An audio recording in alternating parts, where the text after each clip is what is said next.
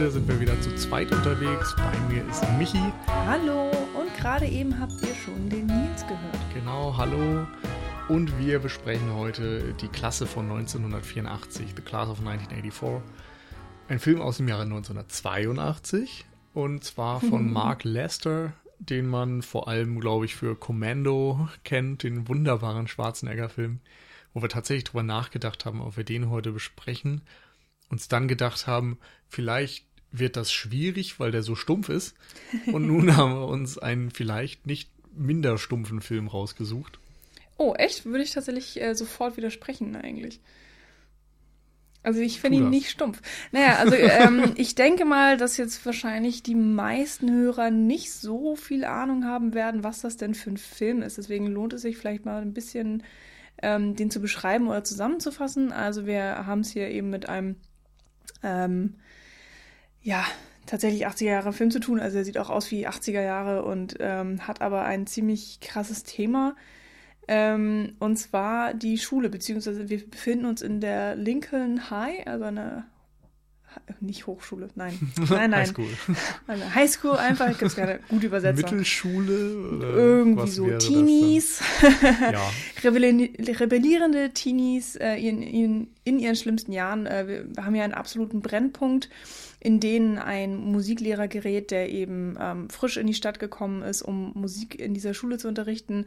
Der ist, äh, oder nennt sich Andrew Norris, ist gespielt von Perry King.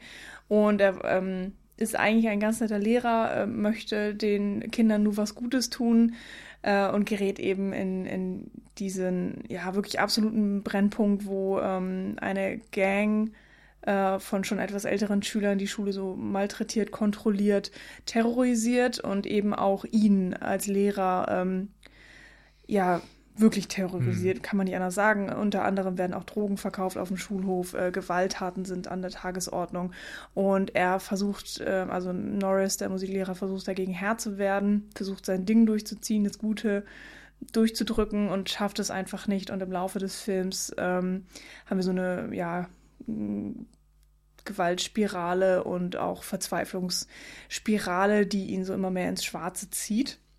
Das ist so ziemlich das Setting. Ähm, der große Anführer der Gang ist Peter Stagman, gespielt von Timothy Van Patten. Das sind eigentlich so die zwei Namen, ähm, die vielleicht ähm, am wichtigsten sind für diesen Film. Genau. Darum geht's. Ähm, du hast gerade gesagt, stumpfer Film. Ähm, ich, ja. ja, also wenn man die Beschreibung hört, dann klingt es auf jeden Fall anders, klar. ähm, ja, das Ding ist, es ist natürlich ein Genrefilm. Es ist ein Film von Mark Lester, der jetzt, ja, wie drückt man das am besten aus, der äh, nicht gerade subtil erzählt, mhm. der diese Botschaft oder, oder diese ganze Thematik der Gewalt an Schulen ähm, ja, dermaßen übertrieben erzählt, äh, dass man es teilweise nicht ernst nehmen kann und teilweise erschrocken ist, dass es teilweise doch ernst gemeint scheint. Mm, das dadurch, stimmt, ja. Also das ist das, was ich mit stumpf meine, was mm. natürlich, wenn man sich tatsächlich ernsthaft mit diesem Film auseinandersetzen möchte, ein, ein blödes Wort ist. Mm. Aber das, das stimmt schon. Er hat da irgendwie so einen ganz merkwürdigen Drahtseilakt äh, zwischen extremer Härte, die wirklich auch an die Nieren gehen kann, wenn man diesen Film eben ernst nimmt oder wenn man auch den ernsten Hintergrund äh, sich immer wieder vor Augen führt, aber gleichzeitig. Fun Fact: Die Bundesprüfstelle für jugendgefährdende Medien hat das natürlich getan damals und den Film indiziert. Genau, ich glaube. alles immer ernst nehmen. Ich glaube, fast 20 Jahre oder über 20 Jahre stand er auf der Indexliste, ist dann neu geprüft worden und jetzt tatsächlich auch in einer Uncut-Version genau. erhältlich, auch auf dem deutschen Ab 18, Markt. Ja. ja, okay. Und er kam tatsächlich auch in die Kinos damals. Äh, in Amerika hatte er extreme Probleme äh, Verleiher zu finden, ähm, aber im europäischen Markt, beziehungsweise eher so, ja doch, kann man eigentlich sagen, im europäischen Markt ähm, haben die sich ein bisschen mehr um den Film gerissen, ähm, hatten anscheinend nicht ganz so Probleme ähm, mit der Gewalt und allem, was da stattfindet, wie die Amerikaner, weshalb der Film damals auch schon einiger, also wirklich ziemlich erfolgreich war, dafür, dass es natürlich auch so ein kleiner B-Movie-Film ist, eher äh, mit nicht viel Geld, schnell gedreht worden, äh, kleiner Regisseur, nicht großer Cast und so weiter. Muss man auch mal alles im Hinterkopf behalten. Irgendwie hat sich der Film anscheinend zu einem Kultfilm entwickelt. Also das stand jedenfalls irgendwo. Ich habe von dem ehrlich gesagt noch nie was gehört gehabt bisher. Aber egal, macht ja nichts. Jetzt haben wir ihn sozusagen also, nachgeholt. Der Titel war mir auf jeden Fall schon geläufig. Ähm, und auch so in diesen Kultfilmkreisen. Ich weiß gar nicht genau, woran das liegt. Ich hatte den auch immer mehr als ja, auf so eine Art von Sci-Fi tatsächlich abgespeichert dass es noch weiter in die Zukunft geht. Mhm. Tatsächlich war es ja ein Film, der ja 81 so äh, sich langsam formiert hat, 82 rausgekommen ist, 84 spielt. Also alles schon sehr dicht beieinander. Vielleicht denke ich da auch an, an die quasi Fortsetzung, Class of 99. Vielleicht ist das noch mehr Sci-Fi, hm. keine Ahnung. Okay. Aber lass uns noch mal kurz zu diesem Drahtseilakt ja. äh, zurückkehren, wo wir gerade waren. Genau, weil du hast eben diese Gravitas äh, des Films und gleichzeitig diese absurde äh, Überdramatik. Also es ist, der ganze Film ist einfach zu viel, muss man mal so sagen. Und da rutscht man dann schnell mal auch vielleicht ein bisschen ungewollt ins Komödiantische. Ich weiß tatsächlich nicht so hundertprozentig, wie es gemeint ist vom Regisseur, aber ich glaube, das ist einfach so ein Ding, ähm, wo man vielleicht sehr stark auch seine subjektive Wahrnehmung mit reinspielen lassen kann oder seine subjektive Sichtweise auf diesen Film. Ich habe ihn persönlich eben wirklich als ähm, ernsthaft dramatisch äh, wahrgenommen, trotz dieser ganzen Übertriebenheit, die der Film wirklich äh, überdeutlichst hat an, an so vielen Stellen. Ähm, weshalb ich den Film tatsächlich auch extrem bedrückend und, und niederschmetternd fand. Also jetzt nicht so, dass ich am Ende da gesessen hätte und geweint hätte und denke so, oh mein Gott, die ganze Welt ist schlecht, aber schon so, dass ich wirklich das Gefühl hatte, so, es passiert einfach nichts Gutes. Die ganze Zeit und irgendwann verliert man auch komplett die Hoffnung, dass irgendwas Gutes nochmal irgendwann passieren wird in diesem Film. Hm.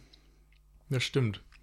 Ähm, mir ging es so, dass ich das nicht so ganz ernst nehmen konnte, weil der Film schon sehr früh ähm, mit diesen übertriebenen Aktionen einsetzt. Also du hast am Anfang, glaube ich, das als Gewaltspirale beschrieben, was auch zutrifft, aber für eine funktionierende Gewaltspirale müsste der Einstieg ein bisschen sanfter sein, meiner mhm. Meinung nach. Also so, dass man auch, weiß ich nicht, am Anfang vielleicht noch gewisse Hoffnung hat, dass sich Konflikte leichter auflösen können und dass es dann stetig schlimmer wird. Aber ich habe das Gefühl, es geht von Anfang an irgendwie schon sehr heftig los und so, dass klar ist, die, die Schüler sind die Bösewichte, die äh, beleidigen, mhm. die nehmen nicht am Unterricht teil, die bedrohen ständig alle, haben Messer in der Schule, Waffen in der Schule, Drogen äh, und, und schikanieren und beklauen ständig alle anderen und sämtliche Lehrer außer Norris haben schon resigniert. Und das sind einfach schon sehr hohe Hürden, die da als Einstieg gewählt werden. Und dementsprechend ist es gar nicht mehr so leicht, das zu toppen. Und das tut Mark Lester dann dadurch, dass er eben ja vor, vor gar nichts mehr zurückschreckt im Grunde. Mhm. Also vor Leuten, die sterben und Vergewaltigungen und brennenden Autos und so. Also in, in der Tragweite bewegen wir uns hier. Mhm. Das stimmt. Ähm, ja, ich finde, da gibt es auch viele Situationen, wo man schwer zu schlucken hat, wo man sich, wo ich mich dann auch mal gefragt habe, so, okay, warum? Warum machen die das vor allen Dingen? Also die, die Schüler oder Stagman, also mhm. ähm, nur noch mal so zur Erklärung, ähm, wir, wir kriegen so gut wie gar keinen Hintergrund zu den meisten äh, der Leute. Also selbst von Andrew Norris, eben dem Musiklehrer, äh, wir erfahren so ein ganz bisschen, dass er noch eine Frau hat, äh, die gerade schwanger ist, eben, dass er aus einer schönen Welt in jetzt diese blöde Highschool gekommen ist, so. Aber das war es irgendwie auch fast schon. Also mit Charakteren haben wir es ja eigentlich gar nichts zu tun und ähm, das macht es dann irgendwie auch so schwer, ähm, diese Taten zu verstehen im Generellen. Also man, man sieht keine Logik dahinter. Es wird ja wirklich keine präsentiert. Es ist, habe ich das Gefühl, auch wirklich so gewollt. Also auch vom Regisseur. So, du, du, dir wird keine Erklärung gegeben, weil das wäre, ähm, das hätte dann ja was mit Logik zu tun oder sowas, aber ich habe das Gefühl, diese Gewalt ist einfach wirklich purer Terror ohne Sinn und Verstand. Mhm. Und dass man ihn als solchen eben auch akzeptieren soll und dass genau das auch der Grund ist, ähm, wes weshalb der Film so niederdrückend ist.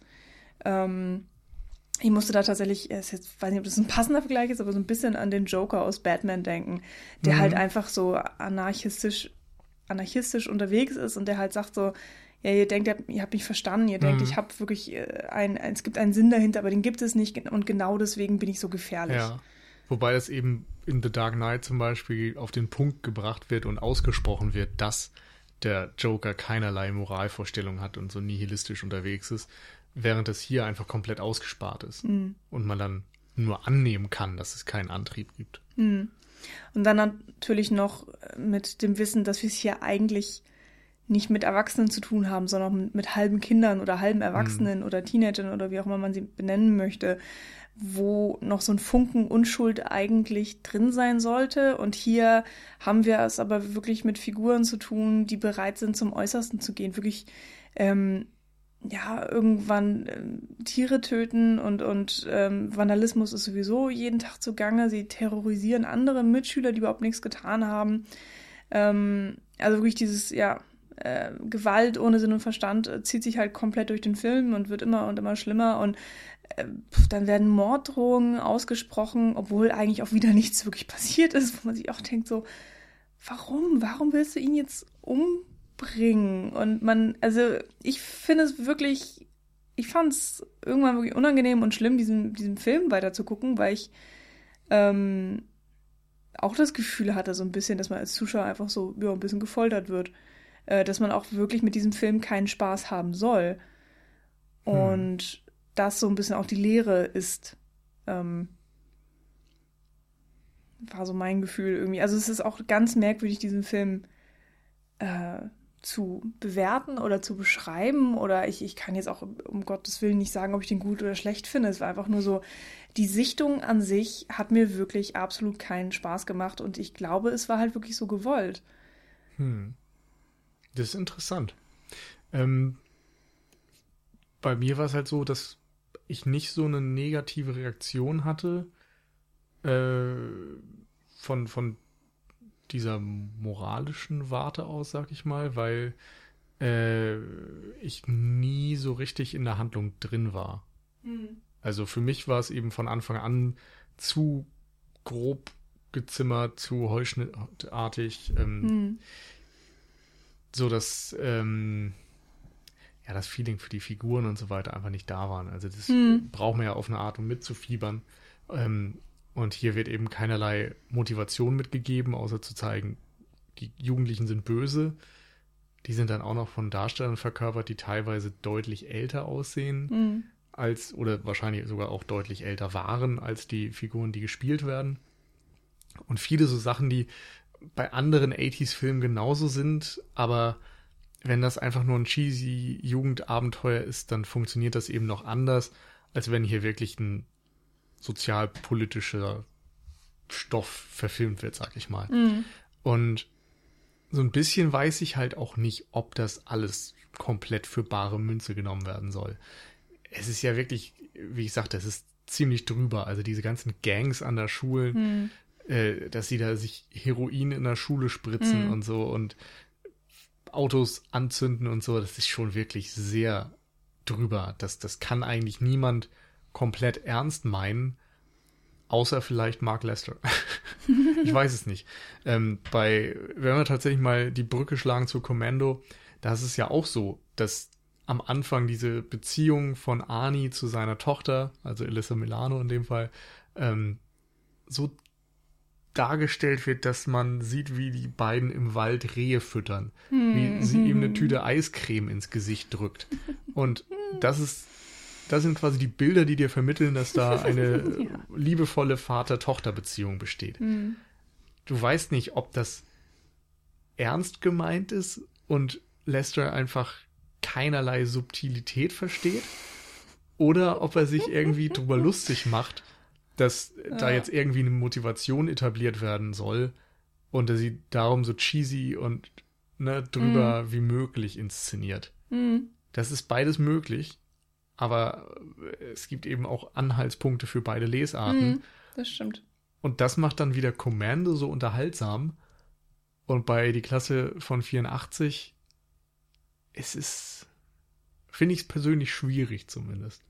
Weil Ja. bei Commando kann man halt einfach Spaß haben. Ja. Bei diesen typischen 80er Jahre Actionfilmen kannst du ja meistens das Hirn ausschalten. Du kannst dich irgendwie an den Schauwerten erfreuen. Du hast eine sehr simple, banale Story, aber das wissen auch alle Beteiligten und die ist eigentlich nur Mittel zum Zweck, um schön viel Action und One-Liner zu bieten. Das ist okay. Ja. Hier haben wir ich weiß nicht, gab es One-Liner? Wahrscheinlich schon, aber mir sind jetzt keine offensichtlich im Gedächtnis geblieben. Also sie werden auf jeden Fall weitaus weniger als, als Comic Relief oder sowas eingesetzt. Die Action-Szenen sind definitiv vorhanden, aber eben sehr grausam. Also, Sie sind halt keine typischen Action- Action-Szenen, weil sie, einerseits, weil sie keinen Spaß machen, weil sie wirklich, es sind halt Gewaltszenen, würde ich eigentlich sagen. ja, eigentlich schon. Ja.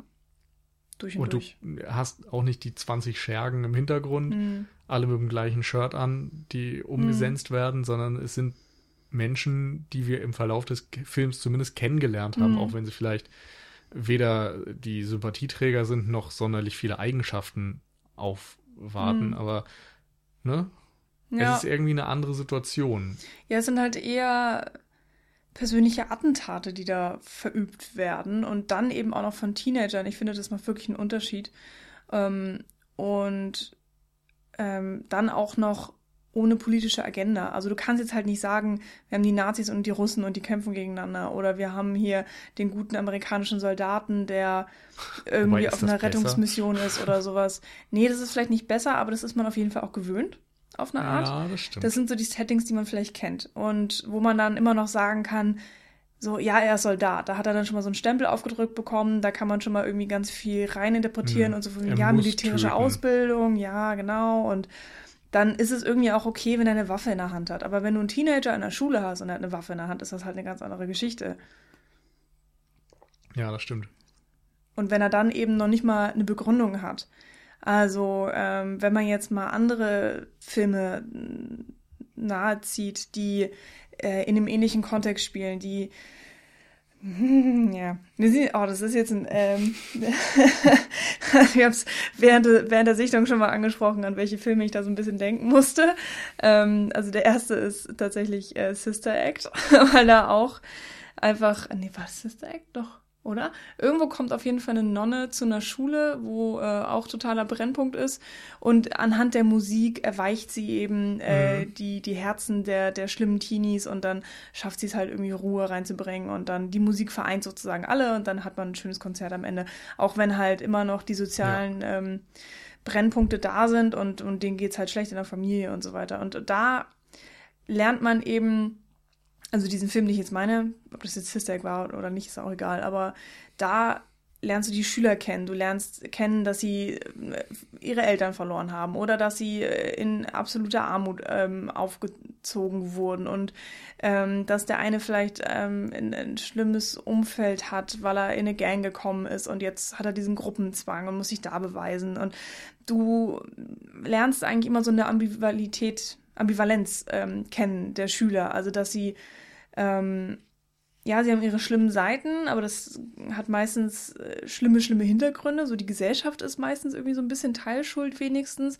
Und dann haben sie eben auch ihre guten Seiten und diesen Willen, äh, der so ein bisschen durchschimmert, sich auch dahingehend wieder zu verändern und so, oder dass man sie überhaupt verändern kann. Also dass, Mhm. dass es ähm, noch diese Möglichkeit überhaupt gibt, so dieser Hoffnungsschimmer. Und das ist dieses Ding, was dir hier bei Class of 1984 äh, nach 20 Minuten genommen wird. Da weißt du irgendwann so, okay, das, das gibt's hier einfach nicht.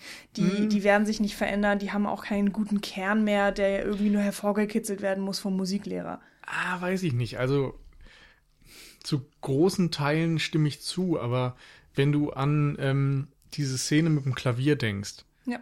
da wird ja schon deutlich, dass äh, der Stagman eigentlich in der Lage ist, was zu schaffen. Magst du die Szene vielleicht kurz ein bisschen skizzieren? Genau, also äh, wir haben ja schon gesagt, Norris ist Musiklehrer und er plant eigentlich dann mit dieser Klasse ähm, ich glaube, Sacre du Printemps von, von Stravinsky einzuüben. Das ist ja im Grunde auch für den Film egal. Also er lernt auf jeden Fall äh, Stücke mit den Schülern. Und Stagman ist auch in dem Kurs, hat seine Gang immer dabei, auch wenn die eigentlich nicht in dem Kurs sein sollten. Und ähm, weil sie stören, werden sie dann mehrfach des Unterrichts verwiesen und kommen dann trotzdem natürlich immer wieder. Und an, man geht eigentlich davon aus, dass sie einfach nichts können, nichts wollen und so weiter. Und an einer Stelle setzt sich Stackman dann ans Klavier und beweist, dass er Talent hat, dass er gut spielen kann und sich einfach nur konstant die ganze Zeit verweigert hat. Insofern ist das auch so ein Moment, wo dir vielleicht wieder so eine Hoffnung gegeben wird. Also äh, er fragt ja sogar, ob er Teil des genau, der Aufführung sein kann. Genau, das auch noch. Also theoretisch wäre da eine Basis für eine Annäherung da. Und es ist zumindest auch wieder so, so ein zivilisatorisches Ding, ne? Dass Stackman vielleicht nicht komplett unzivilisiert ist, sondern eben doch so diese bürgerliche Basis hat und so weiter und auf irgendeinen Rahmen zurückgeholt werden kann. Musik ist irgendwie in Filmen immer so ein Motiv für etwas Schönes. Mhm. Ich weiß nicht, ob es Filme gibt, wo Musik als etwas Schreckliches eingesetzt wird oder als etwas, als, als so ein Symbol für irgendwas Schlimmes, mhm. Negatives. Mir fällt nichts ein, mhm. so auf die Schnelle.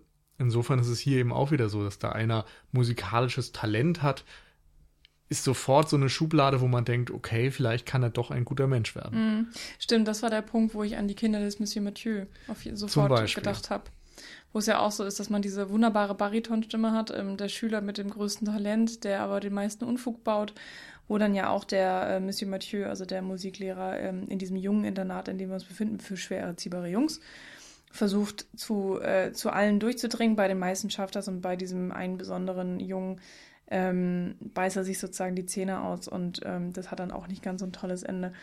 Und ja, klar, ähm, da habe ich halt auch. Aber das war, glaube ich, auch genau der Moment, wo ich dann sofort gemerkt habe, ja, okay, es wird einfach nichts mehr, weil da auch schon dann der Musiklehrer ihn so ein bisschen ähm, vielleicht nicht aufgegeben hat, aber auf oder vielleicht auch schon, aber auf jeden Fall hat er ihn hm, hätte es ein Wendepunkt sein können und aufgrund dessen, wie der Musiklehrer ihn behandelt hat, also Norris, ähm, war das so der, der Anfang vom Untergang. Vielleicht.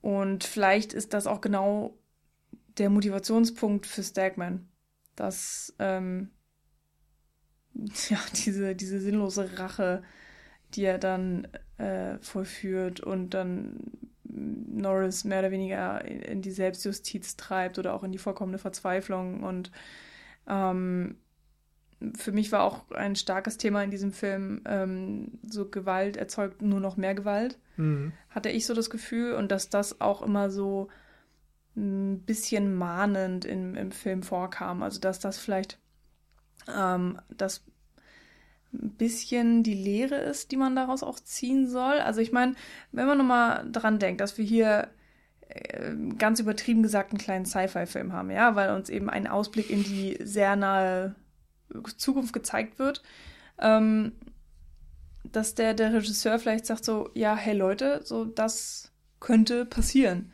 so oder so ähnlich, äh, wenn wir jetzt nicht was ändern, wenn wir das Schulsystem nicht ändern oder wenn wir unsere Gesellschaft nicht ändern, wenn wir nicht äh, humaner miteinander umgehen ähm, und, und unseren moralischen Kompass mal wieder hier ein bisschen neu ausrichten, dann ähm, sind wir sozusagen nur noch zwei Jahre von, von, von diesem Bild entfernt, was ich euch hier zeichne irgendwie. Hm. Mit diesem ganzen Gewalt in der Schule und, und da ist natürlich auch wichtig, dass wir uns in Amerika befinden, wo auch Anschläge in Schulen seit mhm. gefühlt Ewigkeiten schon einfach aber ein Riesenthema auch sind.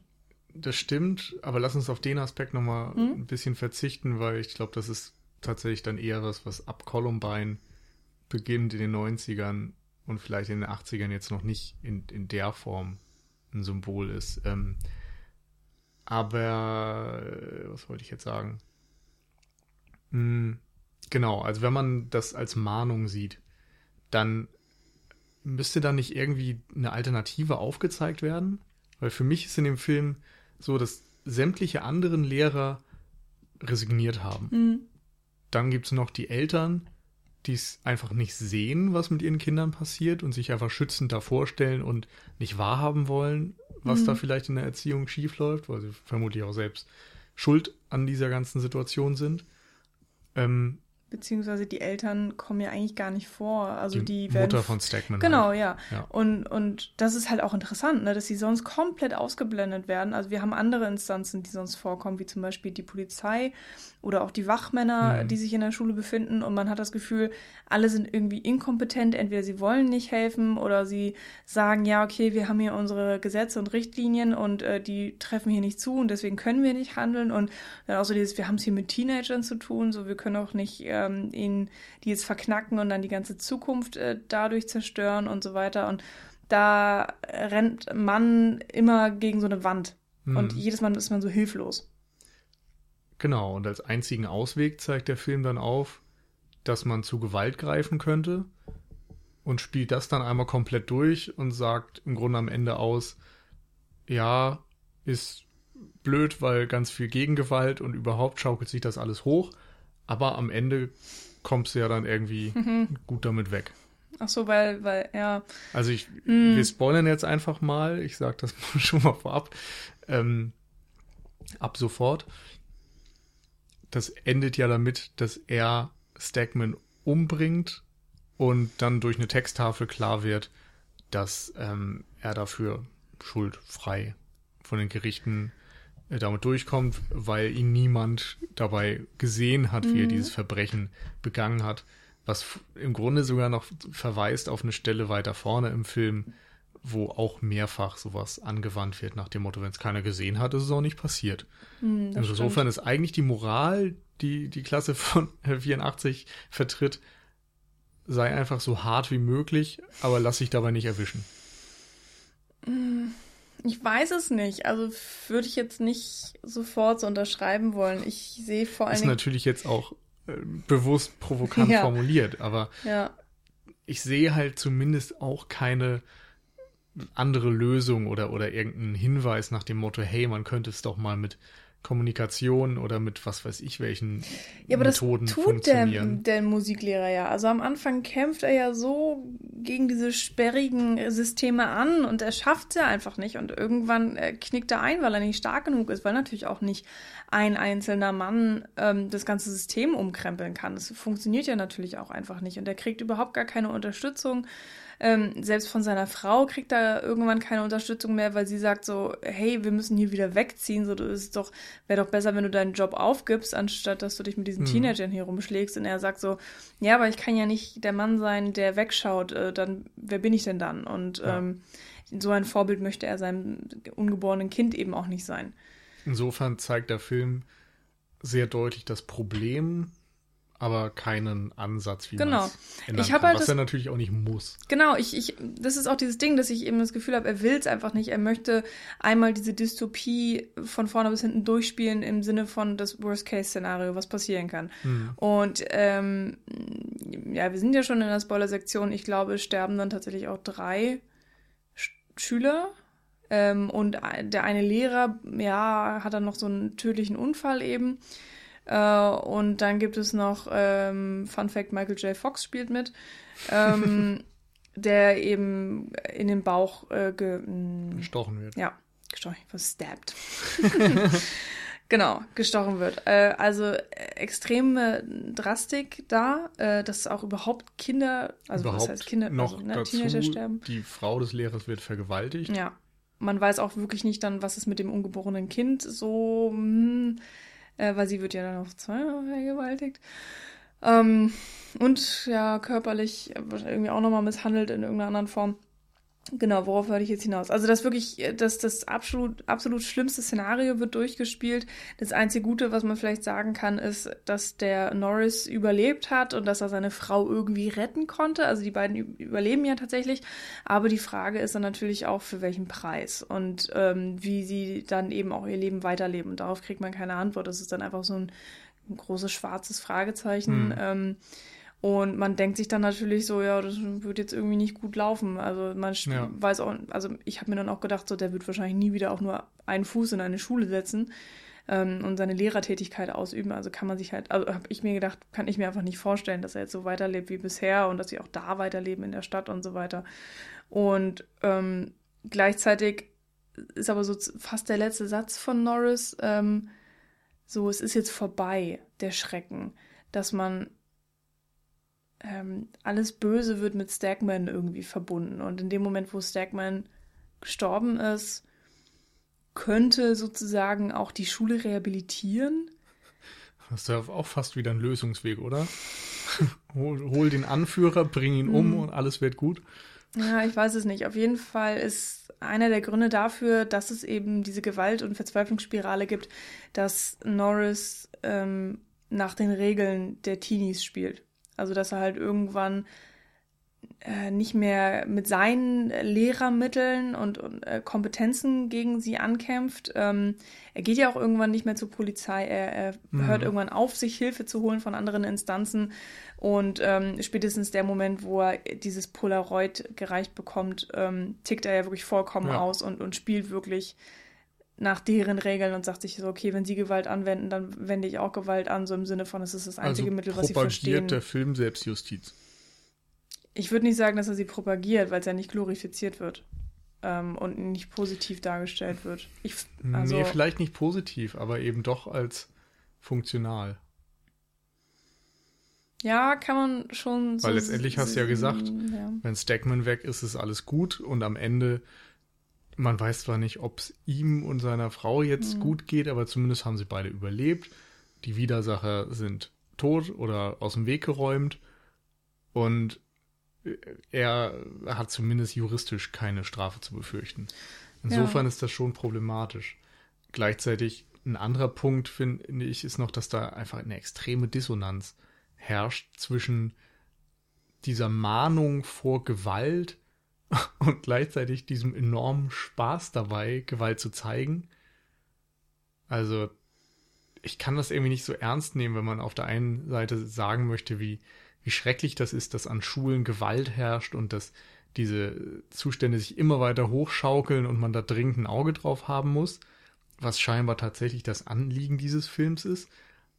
Und auf der anderen Seite dann, ja, sich so dran zu weiden, wie da ein Typ in eine Kreissäge gestopft wird und ein anderer verbrennt und Ach, eine stimmt, Frau mehrfach vergewaltigt wird und äh, also weiß ich nicht. Ich, na, das ist schon ein sehr also, inhumanes Bild, was da gezeichnet wird. Ja, aber dieses so sich dran weiden oder so, das sehe ich tatsächlich nicht. Ich habe das wirklich das Gefühl, dass hier gezeigt wird, so Leute, ich zeige euch ähm, das Schlimmste, was passieren kann, in einer unglaublichen Drastik damit ihr es mal versteht, so um, um einen wach zu rütteln oder so. Das Gefühl hatte ich dabei eher. Hm. Ähm, aber es fällt mir auch schwer, das zu 100% irgendwie auszumachen. Also wir haben ja schon gesagt, es ist wirklich schwierig, die ja, Motivation des Regisseurs äh, oder die Gedanken des Regisseurs, ähm, also Mark Lester, hier so richtig nachzuvollziehen bei diesem Film. Ähm, also ich muss jetzt auch mal kurz sagen, wir nehmen den Podcast äh, wirklich direkt nach der Sichtung auch auf. Also wir haben jetzt auch nicht irgendwie nochmal die Zeit uns genommen, äh, um, um jetzt im Internet zu recherchieren, weil ja, wahrscheinlich gibt es auch sogar irgendwelche Interviews zu diesem Film.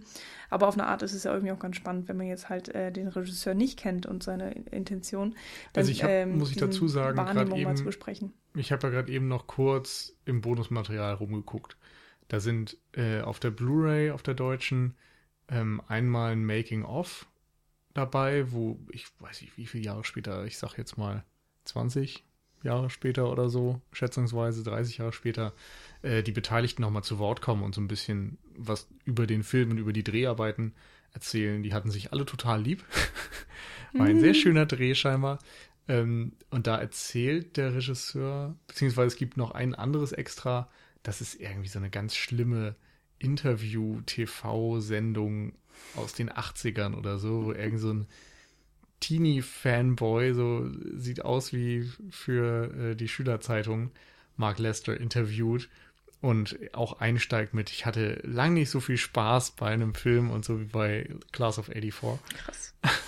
Und bei einem von diesen beiden Features erzählt dann Mark Lester, dass er irgendwie ähm, an eine Schule gekommen ist, auf die er früher gegangen ist, 81. Also 81 ist er wieder dahin gekommen und hat dort mitbekommen, dass die Zustände wohl so extrem sind mit Gewalt und Graffiti und Drogen und so. Und ähm, hat gedacht, wow, das ist ein Problem, da muss man mal einen Film drüber machen. Und sagt dann sogar noch, stimmt, das muss in diesem Making-of von Jahren später gewesen sein. Also ich habe damals ja schon davor gewarnt und niemand hat auf mich gehört. Mhm. Also vor Gewalt an Schulen. Mhm. Insofern, da, da ist zumindest irgendwo ein ernster Funke dahinter.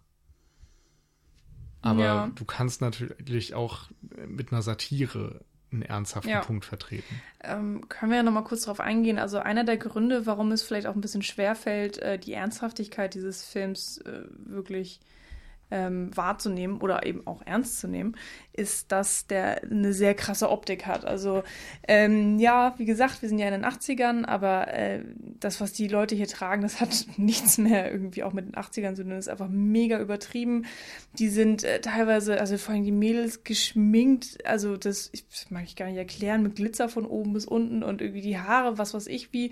Die Klamotten sind äh, vollkommen wild durcheinander und verwirrend. Also ein bisschen eine Mischung aus Stripperin und Punk, würde ich sagen. Ja, ja, genau. Um es jetzt so kurz prägnant auf den Punkt das zu bringen. Das stimmt. Und äh, nicht, nicht weit im Film sehen wir auch schon die erste, das erste Mädchen komplett nackt.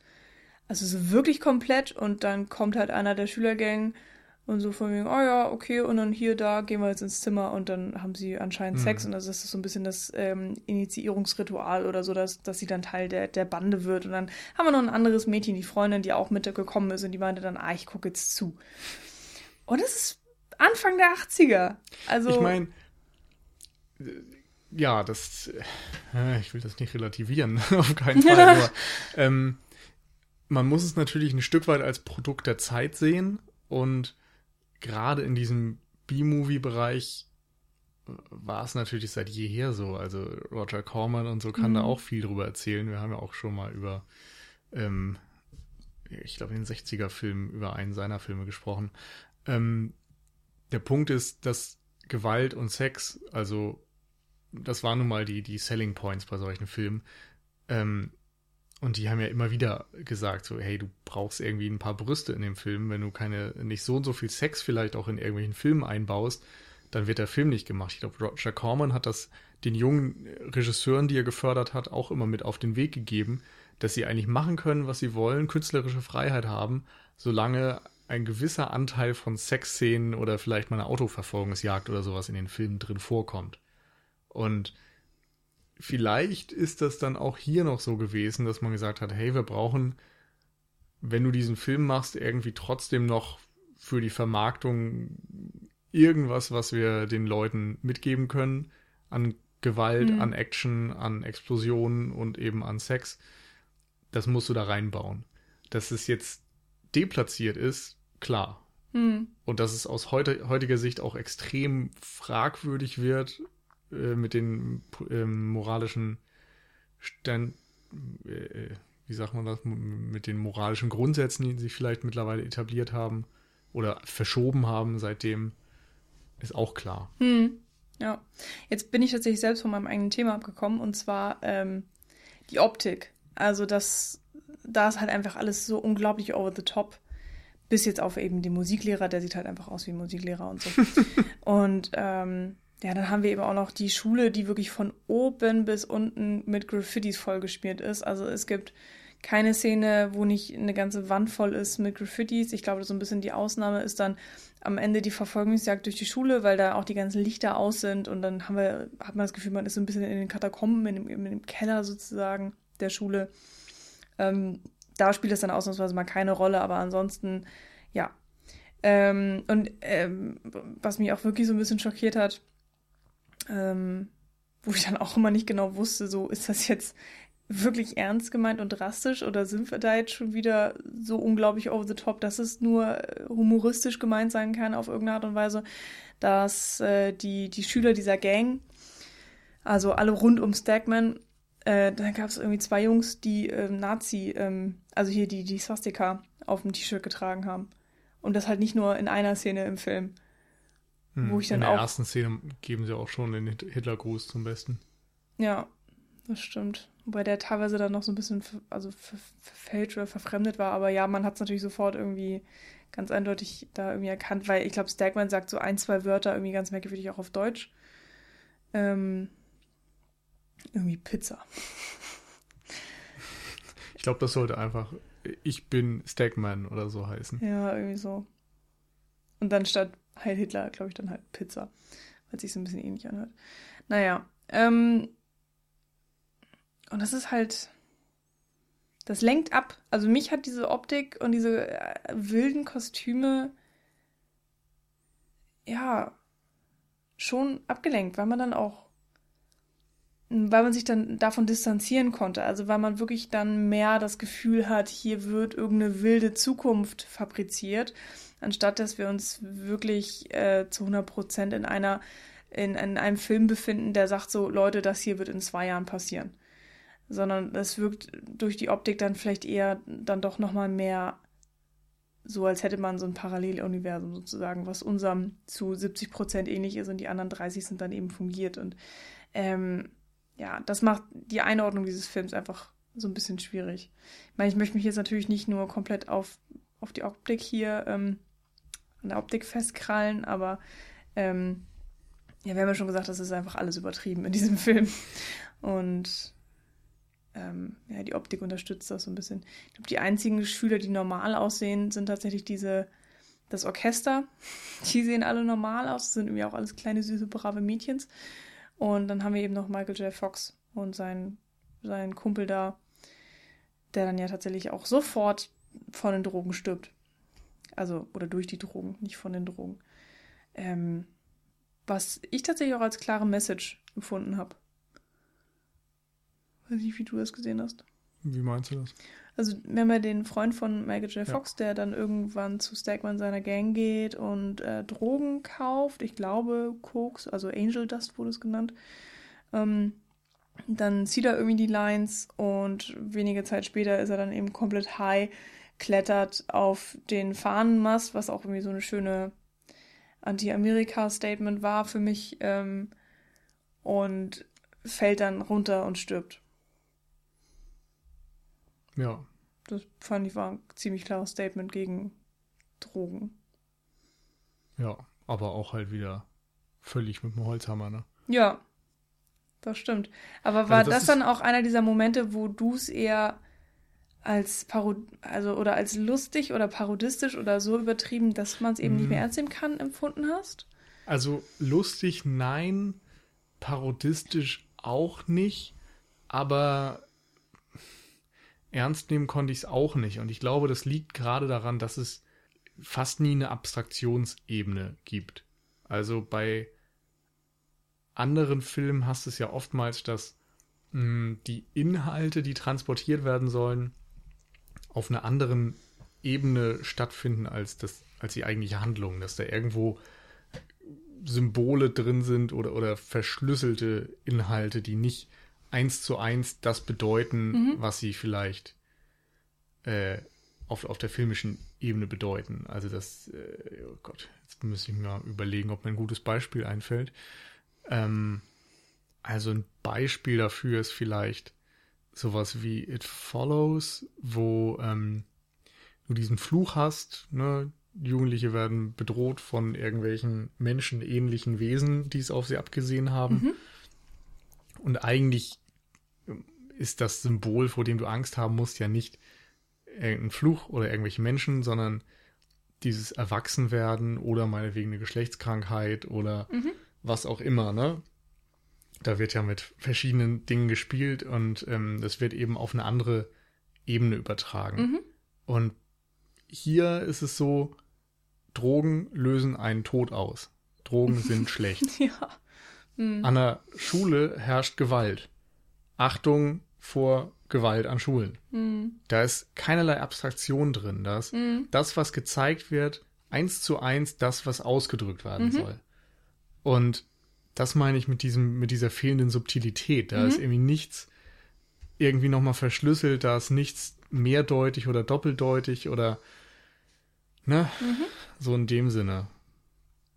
Keine Ahnung. Ich habe das Gefühl, gute Regisseure schaffen es, ihre Inhalte irgendwie anders zu transportieren. Mhm. So eine, eine, Familienwerdung kannst du bei Terminator 2 sehen oder dass Nature immer einen Weg findet und so kannst du in einem verdammten Dino-Action-Film wie Jurassic Park drin finden. Also ja, da kann man so ein ich, ich bisschen weiß total, was du meinst, klüger aber, mit umgehen. Mh, das kann man auf jeden Fall äh, kritisieren, also finde ich auch vollkommen legitim. Ich habe nur einfach das Gefühl, so das ist dann halt, das ist dann halt ein anderer Film. So, das ist nicht äh, das, was er wollte irgendwie und es ist, ähm, das meine ich eben auch, dass, dass man vielleicht einfach diese Drastik braucht, um so die Leute vielleicht wachzurütteln. Also das, ähm, es ist, ich weiß auch, ich, das ist ja das Ding, ich weiß nicht, ob es so gewollt war, aber das Problem ähm, ist, man, man muss ja nicht immer ähm, um eine Ecke mit der Wahrheit kommen. Nee, also, natürlich nicht. Also man kann auch ähm, Dinge so zeigen, wie sie sind, um vor ihnen zu warnen. Aber dann muss es irgendwie ein bisschen ein ernsthaftes Drama sein, Mhm. oder? das, äh, Weil, wie gesagt, dafür finde ich, geht er dann mit diesen ganzen Themen viel zu exploitativ um, Mhm. dass er dann Gewalt und, und Sex und sonst was da reinbaut und dann gleichzeitig über diese Dinge sagen will, dass sie eigentlich schlecht sind. Das Mhm. geht für mich nicht zusammen, weil Mhm. bei einem typischen Film, der das zeigt und gleichzeitig kritisiert, wirst du dann noch am ehesten beim Kriegsfilm, wo ja auch Mhm. oft drüber geschritten wird, ob es sowas wie einen Antikriegsfilm überhaupt gibt, wenn doch der kriegerische Konflikt die ganze Zeit gezeigt wird. Mhm. Ja, das stimmt. Also das Ding, was mich, glaube ich, am meisten verwirrt hat bei der Sichtung, also wie gesagt, ich habe ich hab wirklich keinen Spaß gehabt. Ähm, also ich habe mich auch wirklich nicht unterhalten gefühlt in irgendeiner Form. Und das ist normalerweise eigentlich das Minimum, was ich mir bei fiktionalen Filmen setze, irgendwie. Und ich sage jetzt nicht, dass ich deswegen den Film irgendwie besonders schlecht finde oder gleich null Punkte gebe oder irgendwas in der Art. Ich sage halt nur, dass, dass ich es faszinierend finde, dass er so komplett anders funktioniert und dass er eben ne, diese Holzhammertechnik hat und dass er eins zu eins ist das, was er zeigt und nichts dahinter steckt und ähm, ja, vielleicht diese riesige Mahnung mit einem riesigen Ausrufezeichen am Ende dastehen soll oder keine Ahnung. Und ich habe dann wirklich irgendwann zwischendurch gedacht, so, warum sollte ich diesen Film gucken? Also wenn mir jetzt jemand erzählt, so hier, ich habe The Class of 1984, ist ein Film, ähm, der zeigt nicht die Realität, aber der zeigt irgendwie so einen dystopischen Ausblick und der Film macht keinen Spaß und überhaupt und alles ist irgendwie schlecht und bla und ähm, so, das ist vielleicht ein Ansatz, wo ich rangehe, wenn ich eine Dokumentation sehe. Also dann ist es ja auch finde ich es vollkommen in Ordnung, wenn man ähm, alle schlimmen Abgründe erfährt und wenn es kein, äh, wenn es keine doppelte äh, Metaphorik gibt oder Moral oder eine zweite Seite. So bei der Dokumentation ist es ja meistens so, das, was du siehst, ist das, was der Film dir eben auch zeigen will. Da steckt Mhm. nichts dahinter und du lernst irgendwas draus. Und so ein bisschen habe ich das Gefühl, so geht dieser Film teilweise auch ran, nur dass wir es eigentlich wirklich mit einem komplett fiktionalen Film zu tun haben. Also ich meine, der lehnt sich natürlich auch an tatsächliche Geschehnisse an. Das wird auch ähm, eingeblendet am Anfang des Films. Woran denkst du da jetzt? Äh, ich habe kein, kein Event im Kopf, aber er hat ja auch irgendwie auch gesagt, dass ne, letztes Jahr, was war die Einblendung, äh, waren so und so viel. Aber irgendeine Einblendung am Anfang des Films. Ah, Ja, du meinst diese, ja, von wegen so und so viele Gewalttaten an Schulen Genau. sind passiert oder so. Da war ich nicht mal sicher, ob das eine reale Einblendung war. Ich habe mich halt auch gewundert, Äh, aber, Beziehungsweise aber eigentlich da war ich, bis du es gerade gesagt hast, hattest, der Meinung, dass es irgendeine fiktive Einblendung war. sagen wir mal so, ich finde es auf jeden Fall realistisch. Also es ist wirklich im, im Bereich des Möglichen, dass das äh, eine, also dass es wirklich auf, auf realen äh, Gegebenheiten passiert. Und ich habe irgendwie auch auf IMDb ein Trivia gelesen, dass Mark Lester auch teilweise echte Stories eingebaut hat. Also dass dann zum Beispiel der Lehrer ähm, die Pistole benutzt im Unterricht, um seine Schüler unter Kontrolle zu halten. Das ist angeblich, also entweder hat er die Geschichte irgendwo aufgeschnappt oder hat es äh, von einem befreundeten Typ gehört, keine Ahnung. Ähm, und es wirkt ja eben auch alles nicht, also klar, der Film ist total drüber, aber irgendwie hatte ich wirklich manchmal das Gefühl, da ist irgendwie so ein wahrer Kern dabei, wes weswegen ich Mhm. auch das Gefühl hatte, dass es so eine Mahnung sein soll, dass es eben Ja. ähm, auch nicht gewollt ist, dass man Spaß bei dem Film hat. Und äh, das erlebe ich sonst eigentlich eher so bei Dokumentationen.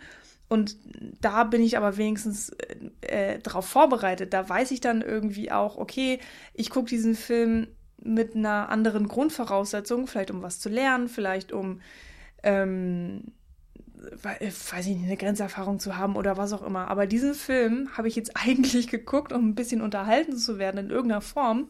Also ähm, ich brauche kein Happy End, um unterhalten zu werden. Ja, also die Leute, die jetzt ein bisschen länger den Podcast hören, die kennen das. Und ich habe letztes Jahr gesagt, dass ähm, Graf einer der besten Filme war und der hat auch wirklich keinen Spaß gemacht. Aber das war halt trotzdem irgendwie. Ach, ach Raw, ja, ja. Ja. Mir ist der englische Titel nicht so schnell. Grave. äh, genau, also der französische äh, Kannibalismus, Zombie, was auch immer Film. Ne, Zombies nicht, egal.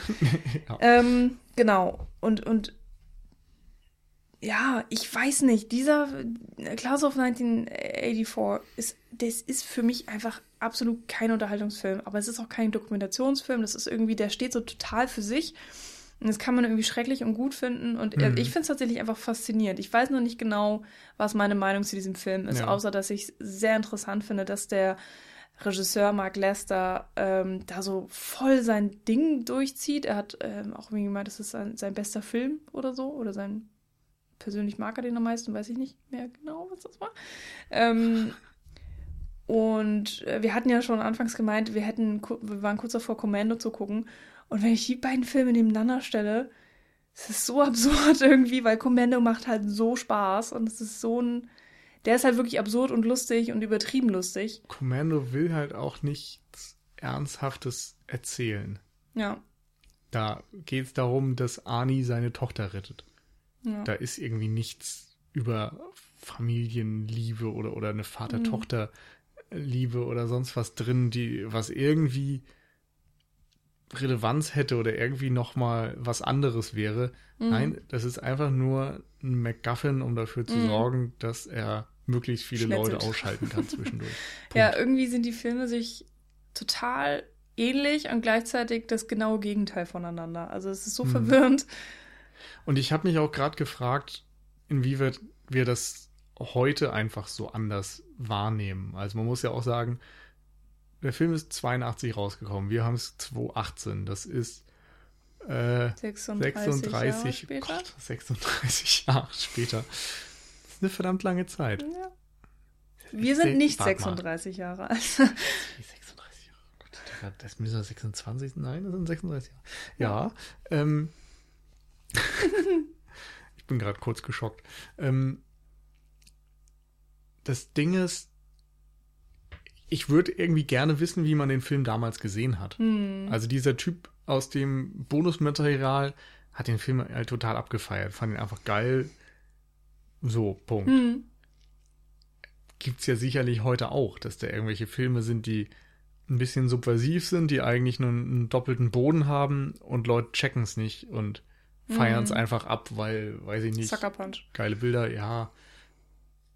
Ja, zum Beispiel. Auch so ein Ding, wo man ja auch tatsächlich nicht sicher ist, ob ja. da jetzt eine Aussage hintersteckt oder ob das dann doch nur so ein Nerd-Porno ist. Ähm, aber so in der Richtung, also wird man da auch irgendwie in 36 Jahren was völlig anderes drin sehen. Vielleicht ist The Class of 84 damals ein Film gewesen, der einfach so, ne, Schulgewalt, geil. So, und der war auf dem Index oder mhm. schwer zu bekommen und hatte irgendwie nackte Frauen drin und so und so der Renner auf dem Schulhof, sag ich mal. Mhm. So in der Richtung. Vielleicht war die Medienkompetenz auch eine andere. Vielleicht hinterfragen wir auch viel zu viel gerade und, und suchen da viel zu sehr nach Inhalten, weil es eigentlich ein Film ist, der einfach ja, so ein, so ein billiger Exploitation-Film war, der gedacht hat, hey, lass uns mal ein bisschen Action an die Schule bringen und irgendwie so diese Konflikte, die es ja immer gab und immer geben mhm. wird, dass Schüler und Lehrer sich nicht verstehen, dass ähm, Schüler zu wenig Disziplin zeigen und Lehrer nicht wissen, wie sie, wie sie damit umgehen sollen, dass sowas irgendwie als Genrefilm verpackt wird. Und mhm. ohne viel Hintergedanken. Und vielleicht ist es eben etwas, was heute dann komisch wird, weil man, wie gesagt, andere moralische Grundsätze hat, weil in der Zwischenzeit mit den ganzen Schulmassakern auch die Frage ist, ob man überhaupt, ich glaube, heute könntest du so einen Film einfach gar nicht mehr machen. Hm, ja, wahrscheinlich. Aus nicht. politischen Gründen. Mhm. Du kannst nicht zeigen, wie irgendwie an, an der Schule diverse Kinder und Lehrer sterben. Mhm. Geht aber nicht. Selbst wenn, also ich bezweifle, dass der Film heute noch Erfolg hätte. Ja. Also damals hatte er ja anscheinend ähm, Erfolg, also ne, so, hat jetzt wahrscheinlich nicht unbedingt super viel eingespielt, aber mindestens mal sein Geld zurück und überhaupt und ähm, ja, immer noch halt B-Movie, aber, aber ja, schon erfolgreich. Und ähm, ja, ich, ich frage mich halt die ganze Zeit, wa- warum ich ihn nicht in diese Exploitation packen kann. Irgendwie passt der für mich da halt nicht rein, aber ich kann nicht genau fassen, was ihn jetzt von den anderen äh, Filmen unterscheidet, die ich eben in diese Exploitation packen würde. Ähm, Finde ich irgendwie schwierig.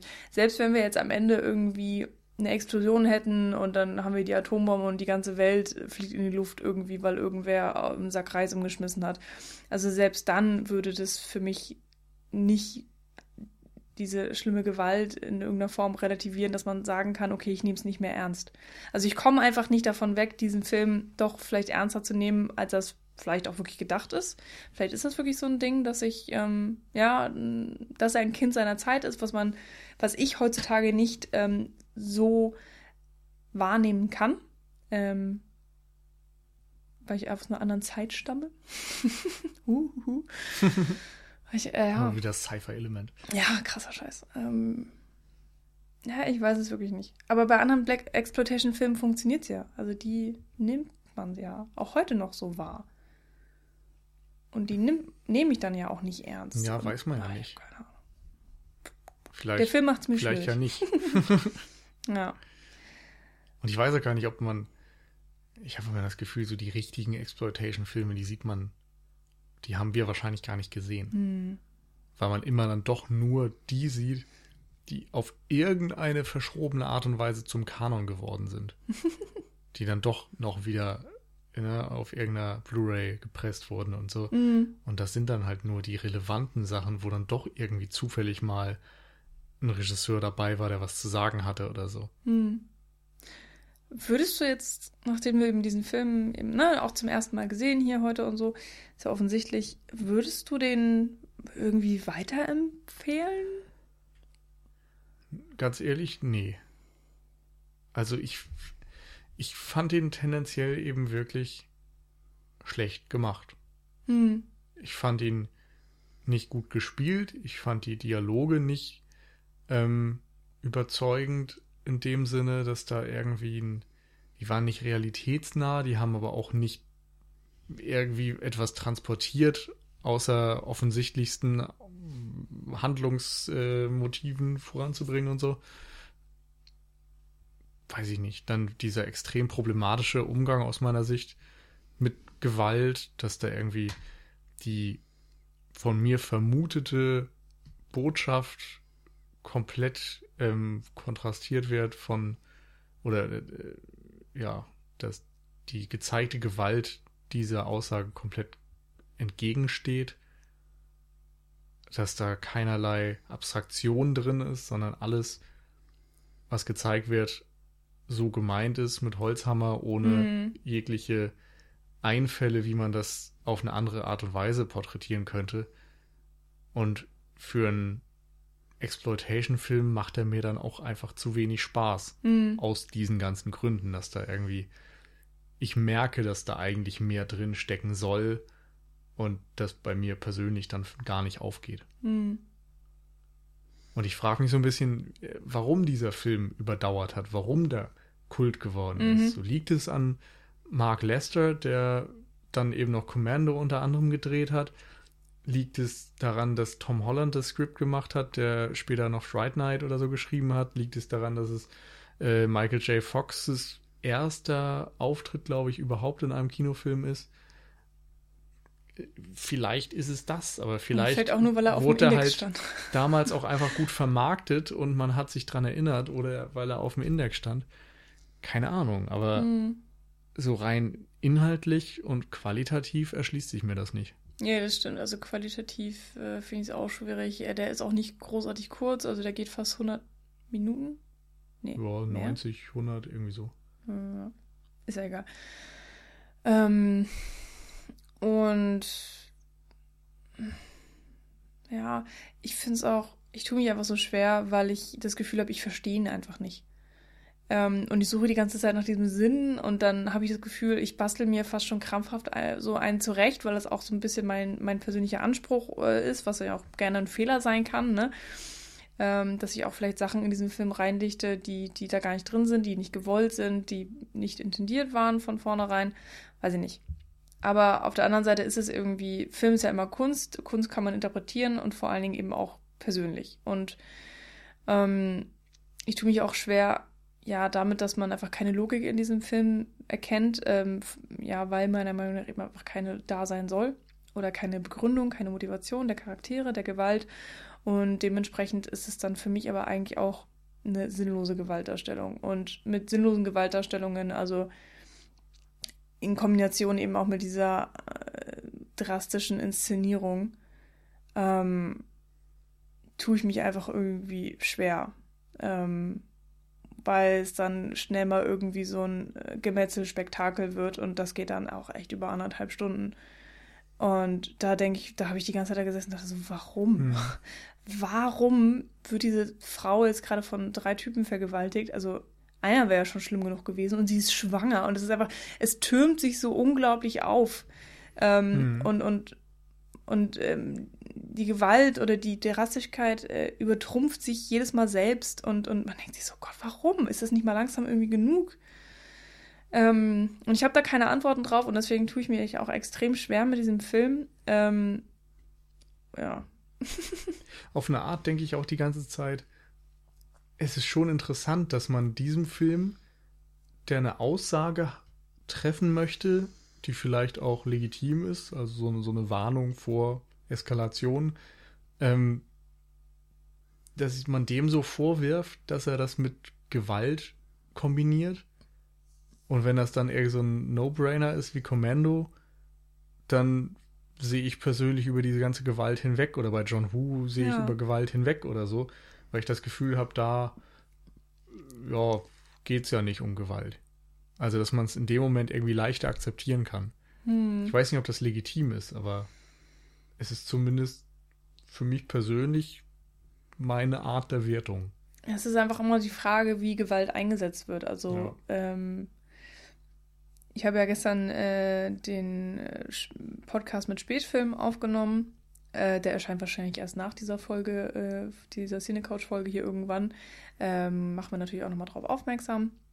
Also mit Paula und Daniel vom Spätfilm habe ich Inglorious Bastards besprochen und da ging es kurzzeitig auch eben um die Gewalterstellung von Tarantino und dass ihm auch ähm, vorgeworfen wurde, dass ähm, ja, dass, dass er das ähm, dass es eben sinnlose Gewaltdarstellung ist oder ja, dass es eben auch zu viel ist und so weiter, genau, Selbstzweck und so. Und dann wird darüber diskutiert. Und hier, ähm, oder generell bei, bei Actionfilmen oder bei Filmen mit viel Gewalt, muss man sich halt immer einfach fragen, okay, wie wird es eingesetzt? Warum äh, ist es jetzt gerade so blutig? In welche Richtung geht das? Was will der Regisseur damit bezwecken? Ähm, denn es kann ja vieles sein, einfach nur eine Art der Ästhetik oder eben ähm, ein Schockmoment oder ja, Exploitation.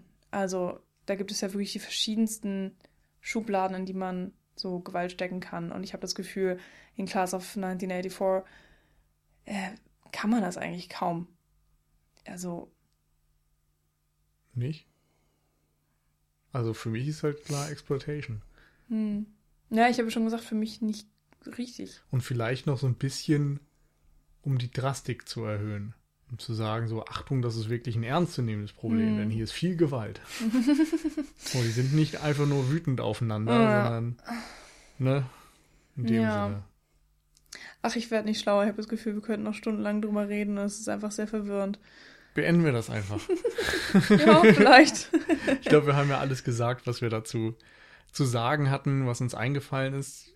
Ich wäre an dieser Stelle tatsächlich mal sehr gespannt, ähm, ja. was andere Leute dazu zu sagen haben zu diesem Film oder auch meinetwegen Gewalt im Allgemeinen im Film.